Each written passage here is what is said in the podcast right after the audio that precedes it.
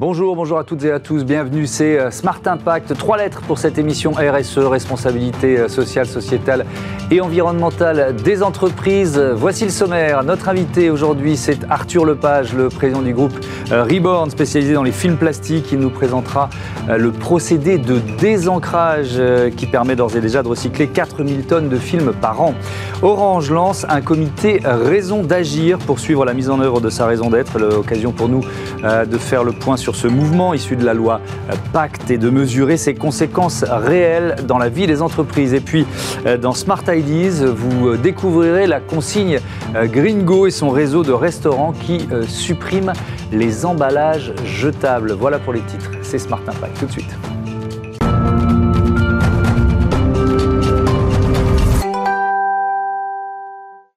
Bonjour Arthur Lepage, bienvenue. Vous êtes donc euh, le président du groupe euh, Reborn qui regroupe les activités emballage de votre holding industriel, Excelrise. Reborn, c'est 110 euh, millions d'euros de chiffre d'affaires, 350 salariés sur 5 sites de production en France, des filiales commerciales en Russie, en Pologne, aux États-Unis et des exportations dans plus de, de 60 pays. Je le disais en titre, votre métier, ce sont les emballages plastiques flexibles, bref, les films plastiques qu'on utilise nous régulièrement dans nos, dans nos cuisines, c'est ça? Oui, au quotidien, on fait des films pour tout ce qui qui est agroalimentaire. Donc, euh, par exemple, l'emballage de pack d'eau, tout ce qui est hygiène aussi, tout ce qui est emballage, par exemple, de couches culottes, hygiène féminine, coton, mhm. et aussi des emballages plus euh, industriels pour transporter, par exemple, des palettes ou des pondéreux dans des palettes. Donc transporter du verre, transporter des matériaux, des choses comme ça. Donc vos clients, ce sont des entreprises qui cherchent à emballer leurs leur, produits, quoi, tout simplement. Donc à marketer, emballer ou transporter, mhm. et avec du film plastique. Alors vous lancez votre première ligne de désancrage. Euh, euh, déjà pour bien comprendre, pourquoi il y a besoin d'encre dans les films plastiques? Bah, c'est pas dans les films plastiques, c'est. C'est pour, pour, le packaging, C'est la partie marketing. D'accord. C'est la surface c'est une toute petite couche, hein, c'est quelques microns qui sont imprimés pour faire du marketing en magasin ou mettre un logo ou même en B2B pour mettre la marque euh, sur une palette. Et cette encre, en effet, est un des freins au recyclage des films plastiques. Alors, pas le seul, mais quand on recycle de façon classique euh, avec les encres, mhm. on retrouve des euh, matières qui sont noires ou grises et qui permettent pas une vraie boucle circulaire, en tout cas une vraie euh, réutilisation dans des produits à même valeur. Oui, on ne va pas réutiliser un film plastique s'il n'est pas transparent. Voilà. c'est plus, plus difficile s'il n'est pas transparent. D'accord. Alors vous avez donc imaginé vous débarrasser de l'encre sur ces films plastiques pour pouvoir les, les, les recycler. Euh, c'est bien d'avoir une idée, après il faut la mettre en œuvre. C'est combien d'années de recherche et développement, c'est combien de millions d'euros investis pour y arriver? Bah, Ça fait 10 ans qu'on travaille dessus. on est un groupe, donc on fait du film plastique. Et depuis 5-6 ans, on s'est intégré dans la partie recyclage. Donc déjà, c'est devenu notre nouveau cœur de métier, donc la collecte, le recyclage des films plastiques, alors plutôt transparent qu'on vient collecter chez des industriels, des, plateformes commerciales. Et on a voulu aller plus loin en s'attaquant justement au désancrage, parce que c'est un des freins. Et euh, ça fait dix ans qu'on travaille dessus parce que c'est assez facile en fait euh, en laboratoire d'enlever les encres, alors soit avec des solvants, soit avec de l'alcool. Mmh. Et donc ça fait, on essaye, on a fait des prototypes pendant 10 ans, et on est finalement tombé il y a 5-6 ans sur une start-up espagnole qui avait inventé un process alors, comme un détergent à base, alors non pas solvant parce que ça c'est dangereux, mais base euh, eau, donc aqueuse, et qu'on a réussi à industrialiser depuis 5 ans avec eux, et donc on a lancé la ligne il y a quelques mois quelques mois. Donc, c'est, je crois, 3 millions d'euros d'investissement, c'est ça? Bah, C'est 3 millions d'euros sur les équipements. Mais ça fait, oui, ça fait 5-6 ans qu'on travaille euh, sur des tests, sur des prototypes en laboratoire, mhm. des prototypes un peu plus gros, et finalement le lancement en, bah, en, taille industrielle depuis 3 mois. Donc, avec euh, une ligne spécifique de désancrage qui a, mm. été, euh, qui a été installée. Alors, pour l'instant, c'est dans un site, c'est ça? Oui, mais, potentiellement, c'est amené à se développer. C'est quoi l'idée? Bah, L'idée, c'est qu'on a un site, on a 5 sites en France, comme on l'a dit. On a un site dans les Pyrénées, qui a été le premier site sur lequel on a mis cette ligne de désancrage. Mmh. C'est une ligne assez classique, on vient broyer, on vient désancrer, c'est la partie euh, innovante, après euh, sécher et remettre sous forme de, granules.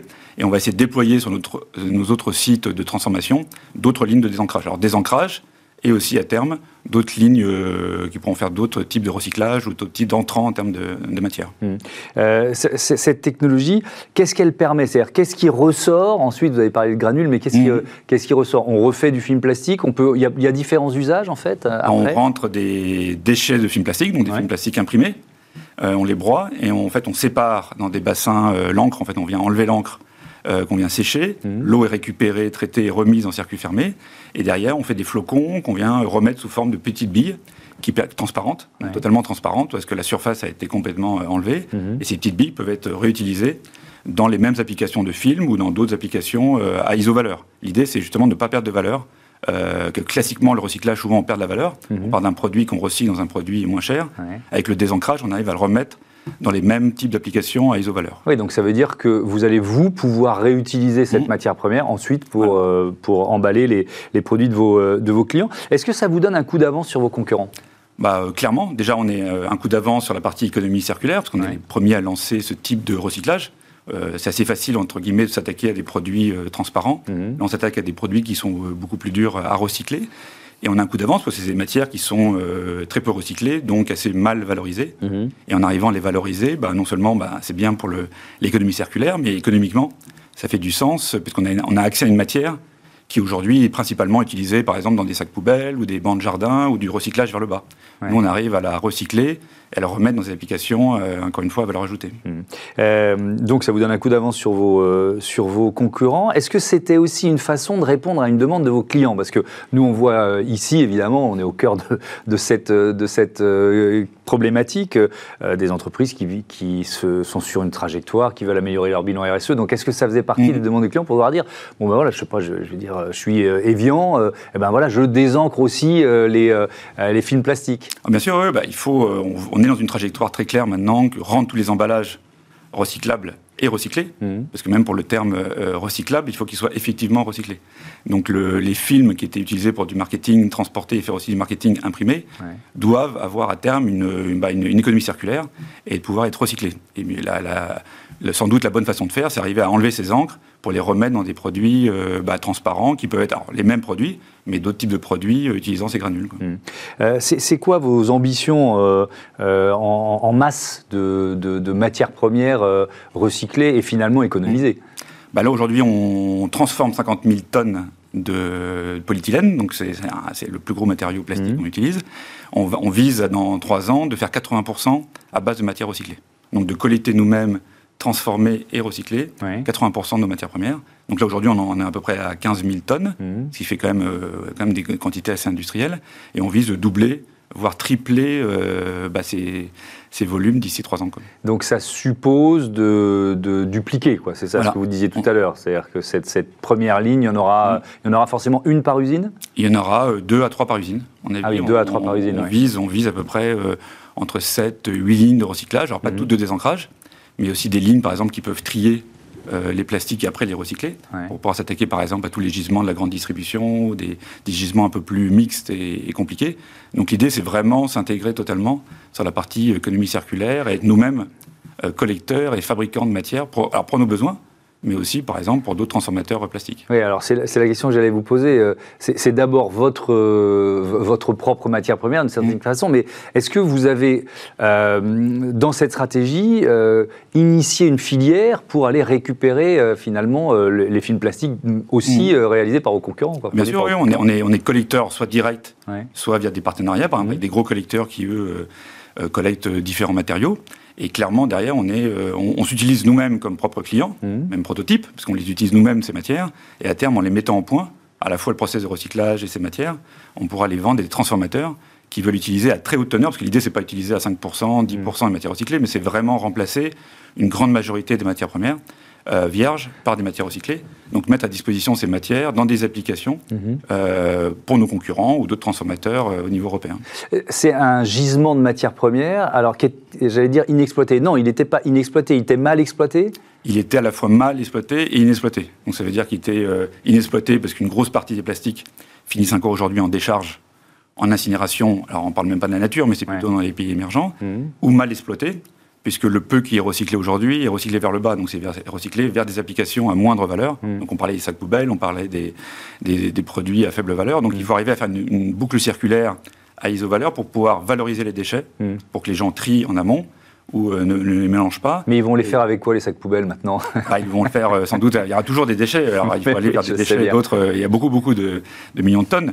Mais il est clair que pour, il faut créer des filières de valorisation à valeur ajoutée pour pouvoir en amont arriver à valoriser ces déchets. Et aujourd'hui, tous les déchets sont valorisables euh, si on arrive à ne pas les mélanger ou à bien les trier à la source. Euh, je voudrais qu'on termine sur la question de la, réglementation. À quel point les, réglementations françaises ou même européennes vous ont poussé à agir? Bah nous, on a poussé à agir, on s'est poussé, on s'est tout posé tout seul, hein, parce qu'on pense que l'avenir des emballages et même des matériaux en général, ça va être vers l'utilisation de matières recyclées. Mmh. Donc clairement, on a devancé ça, parce qu'on a fait il y a 5-6 ans. Ce, qui a, ce que les, les, réglementations ont bougé, c'est sans doute l'environnement. C'est-à-dire que nos clients, le client de nos clients, sont clairement maintenant dans une demande de produits recyclés, mmh. soit parce qu'il y a des incitations financières, soit parce qu'il y a des contraintes euh, réglementaires, mais clairement tout est mis en place aujourd'hui pour euh, que l'utilisation euh, soit de plus en plus massive de matières recyclées et que bah, le, taux monte et vers, vers vraiment qu'on dépasse le taux de 5-10% pour aller vers une majorité de matières recyclées mmh. dans nos produits. Les, déchets sont la ressource de demain, on en est, on en est tous conscients. Mais alors qu'est-ce que ça représente aujourd'hui en part de chiffre d'affaires pour vous et qu'est-ce que ça va devenir? Aujourd'hui, on est euh, basé c'est le cœur de la stratégie. On fait plus de 25% sur les donc 25 millions, 30 millions d'euros de chiffre d'affaires, avec des produits qui sont à base de 100% de déchets. Mhm. Donc on part de déchets collectés chez nous, recyclés, et qu'on remet dans des films. Et donc ces 100%, on a remplacé complètement la matière vierge pour à peu près 30% de notre chiffre d'affaires. Donc c'est comme ça, ça devient, on est parti de zéro il y a 5 ans, on est aujourd'hui à 30% et on vise à être à 80% euh, dans 3-4 ans. Quoi. Merci beaucoup, merci euh, Arthur Lepage, à bientôt sur euh, Bismart. Comment surveiller la mise en place de euh, la raison d'être? La réponse d'Orange tout de suite. Retrouvez le débat de Smart Impact avec Veolia.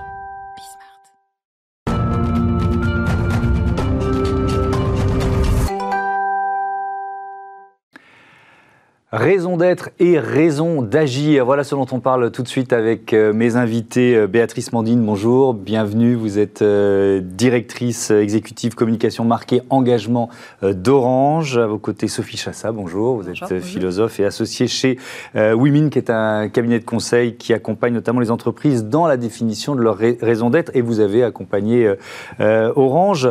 Cette raison d'être, Béatrice Mandine, c'était fin 2019. La voilà, Orange est l'acteur de confiance qui donne à chacune et à chacun les clés d'un monde numérique responsable. C'est quoi pour vous? C'est une sorte de boussole? On dit souvent ça avec les, entrepreneurs ou les entrepreneurs. Oui, c'est une boussole dans la mesure où euh, ça nous oriente, ça oriente notre action en fait. Et euh, dans une durée qui est euh, bien plus longue que ce qu'on pratique traditionnellement en entreprise, c'est-à-dire qu'on est habitué à avoir des projets, hmm. des plans à 3 ans, à 5 ans. Et là, il faut imaginer que cette raison d'être, elle est, elle est pensée pour être pérenne.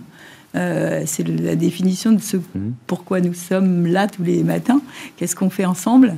Et, euh, et, donc ça projette un peu dans le temps, et ça c'est assez sain, dans un monde que je trouve, moi, euh, assez agité et euh, en perpétuelle accélération. Donc euh, mm.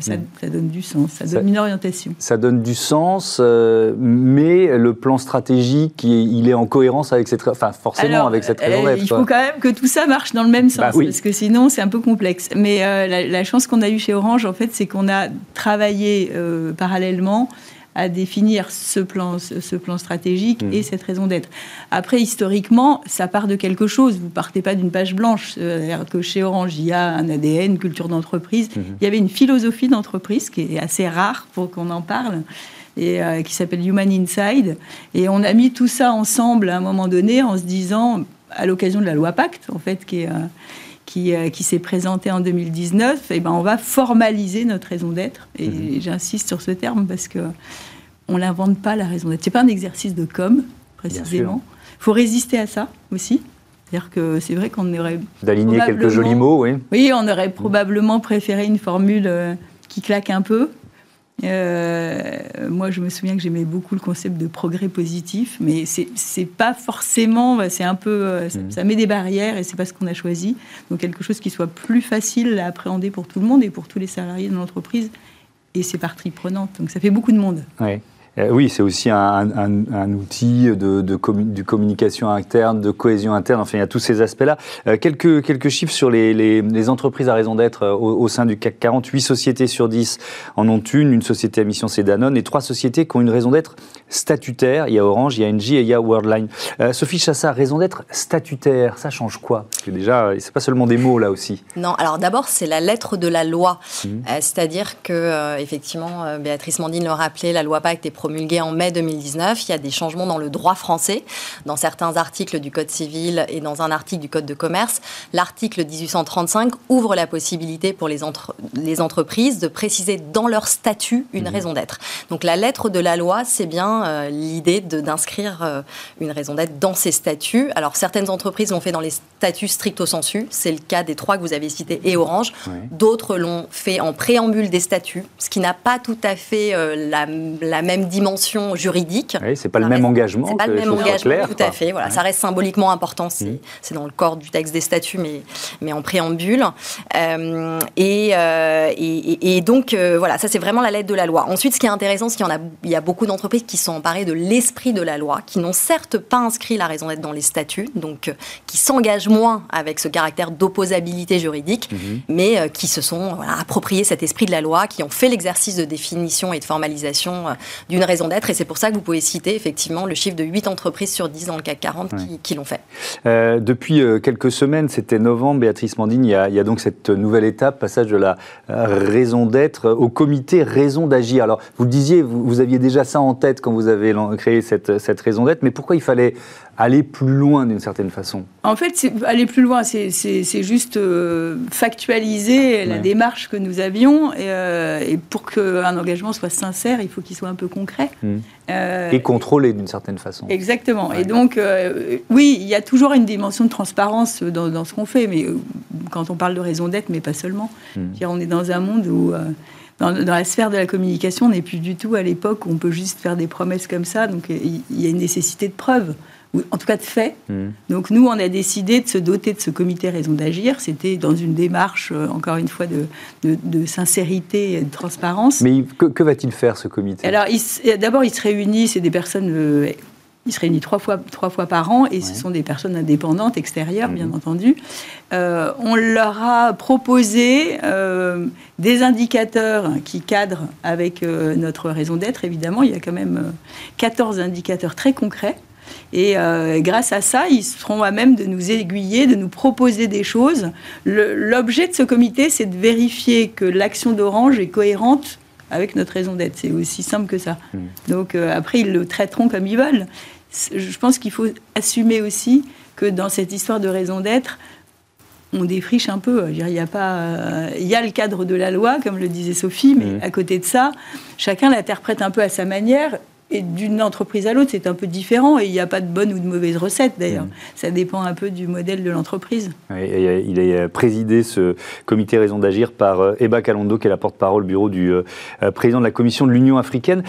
Sophie Chassa, dans, l'accompagnement que, que vous faites avec Women de, cette démarche d'Orange, la, raison d'agir, ça vous semblait une évidence Il fallait l'organiser malgré tout. Jusqu'où c'est un compte contrôle pour vous Comment ça va fonctionner euh, Je ne le dirais pas en termes de contrôle, en tout cas, il faut que ça engage la gouvernance. C'est-à-dire que euh, la raison d'être, et c'est la force de, de ce modèle français, c'est d'inscrire le sens au cœur du modèle d'affaires, d'en faire mhm. vraiment le fondement de la stratégie, le fondement de tout un ensemble de déclinaisons stratégiques et opérationnelles, donc vraiment de le mettre au cœur du modèle. À partir mhm. du moment où c'est au cœur du modèle, euh, il faut que la, la gouvernance se transforme, s'engage, et donc créer un nouvel organe de gouvernance comme un comité raison d'agir, mhm. en reprenant d'ailleurs le dispositif de la société à mission, hein, c'est-à-dire que Orange euh, prend le, troisième niveau de la fusée de la loi Pacte, mhm. le modèle du dispositif société à mission, pour aller euh, vraiment euh, implémenter un changement dans sa gouvernance, avec effectivement ce comité qui a un rôle de suivi plus que de contrôle. Le contrôle, c'est plus un organisme tiers indépendant mhm. externe qui, peut, qui peut le faire, et puis le véritable contrôle, c'est l'opinion publique qui vérifie effectivement qu'en face des déclarations, il y a des actes. Béatrice Mandine vient de le rappeler. On n'est plus à un moment où on peut simplement faire un exercice de communication avec les engagements sociaux et environnementaux. Il y a un risque de ce qu'on appelle le purpose washing, mhm. qu'on ne traduit pas vraiment en français, mais voilà, c'est l'idée euh, du blanchiment de raison d'être. Euh, et euh, effectivement, il y a ce, ce contrôle interne avec cet organe de gouvernance, mais de toute façon, l'opinion publique veille désormais. Est-ce que c'est un mouvement qui dépasse la France? Alors, ce qui est assez intéressant, c'est qu'effectivement, euh, la France, le modèle français est assez singulier, euh, avec euh, vraiment cette volonté de mettre le sens avant les normes dans tout, cet enjeu de l'engagement social et environnemental. Il y a en Europe le cas de l'Italie, qui a également un statut de società benefit. et ce qu'on est en train de voir, c'est que l'Europe est en train de s'emparer du sujet. Alors, on le voit avec plusieurs signaux. le Parlement européen a pris des résolutions sur euh, la gouvernance d'entreprises durables en décembre 2020. Euh, en mars 2021, une autre résolution du Parlement euh, a insisté sur l'importance d'élargir et d'abaisser le seuil des entreprises qui doivent se doter d'un devoir de vigilance. et en avril 2021, il y a eu la réforme de toute la communication des informations extra-financières des entreprises qui est en train de se mettre en place avec un standard qui va être beaucoup plus exigeant. Donc ça s'appelle le CSRD, mhm. euh, Corporate Sustainability Reporting Directive. Euh, et puis bien sûr, il y a la présidence française de l'Union qui commence avec la volonté euh, d'un modèle européen économique qui, qui réussisse la transition environnementale et sociale et qui porte des valeurs européennes. Et, et donc on voit bien que ce mouvement européen est en train de grandir. L'association qui représente les sociétés à mission, euh, qui s'appelle la Communauté des entreprises à mission, a lancé le 1er décembre son congrès européen des entreprises à mission. Donc on voit bien qu'il y a un mouvement euh, qui est en train de dépasser la France et c'est formidable que la France inspire ce mm. modèle-là à l'échelle européenne. Euh, Béatrice est-ce que finalement ça vous donne un avantage face à des concurrents mondiaux d'être engagé dans ce, dans, ce processus de raison d'être, de raison d'agir? Là, si, si, je reprends ma casquette de directrice de la marque, j'aurais envie de vous dire qu'effectivement, la France est singulière en, en, cette loi Pacte, parce qu'elle a créé une dynamique de mouvement et d'engagement mhm. vers la raison d'être, mais le, le, purpose en, anglais, euh, en, termes de marque et de branding, c'est pas tellement nouveau. Hein. Ça fait très très longtemps. Euh, L'entreprise promesse, ça fait un petit moment qu'on en parle. Ça, fait, ça fait longtemps qu'on est, qu'on est dans cette orientation-là. Donc les marques, toutes les grandes marques, la plupart des grandes marques qui sont euh, successful aujourd'hui, eh ben, elles ont effectivement cette raison d'être en elles. Ce qui change quand même, c'est cette volonté de l'inscrire au cœur de l'entreprise, au cœur de la mhm. stratégie, au cœur de la gouvernance. Et ça, effectivement, c'est une marche de plus, indiscutablement, parce que c'est un engagement total de la, boîte. L'entreprise à mission, ça fait partie des... Euh, ce, qu'on a dit depuis le début, c'est que comme on a un peu le sentiment d'apprendre en marchant, mhm. euh, on, s'interdisait pas cette, étape, mais on ne se l'imposait pas non plus. Donc euh, on, établit les choses les unes après les autres, les étapes les unes après les autres on a encore beaucoup de, travail à faire et ça, de, sensibilisation, de pédagogie sur ce que ça veut dire que la raison d'être en entreprise, dans tous les métiers de l'entreprise. Euh, il, faut, euh, il faut sensibiliser euh, tout le monde à ce que ça veut dire. C'est pas un projet de plus dans l'entreprise. Mm-hmm. C'est quelque chose qui doit infuser plus, plus probablement de manière plus naturelle et, et, que les uns et les autres se l'approprient dans leur quotidien. Et, oui, ça doit être précisément un filtre à l'action de chacun au quotidien. Donc il faut un petit peu de temps. Donc on n'est pas encore dans cette disposition-là, mais pourquoi pas Merci beaucoup, merci à, toutes les deux d'être venues présenter Raison d'être et euh, Raison d'agir chez euh, Orange. Voilà, on passe à Smart Ideas, des euh, restaurants qui font la chasse aux emballages à usage unique. Smart Ideas avec BNP Paribas, découvrez des entreprises à impact positif.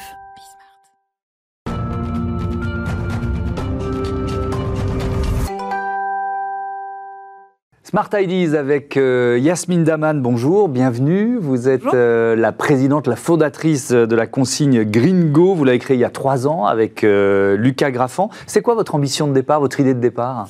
Notre idée de départ, qui est à peu près la même aujourd'hui, trois ans après, mmh. c'est vraiment de, réduire la production de déchets à la source. En fait, on dit souvent que le meilleur déchet, c'est celui qu'on ne crée pas. Mmh. Et donc, on va donner plusieurs vies à l'emballage. et on s'est énormément inspiré du modèle modèle traditionnel de consigne. Oui. Alors, euh, avec, avec quelle idée? Parce que ça, c'est le point de départ. Ensuite, il y a une mise en œuvre, quoi, une mise en place. Exactement.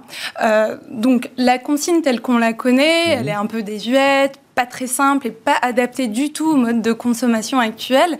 Et notre ambition, c'est vraiment de, euh, de pouvoir assister l'utilisateur final lors du retour de l'emballage, qui peut mmh. être un peu pénible, etc.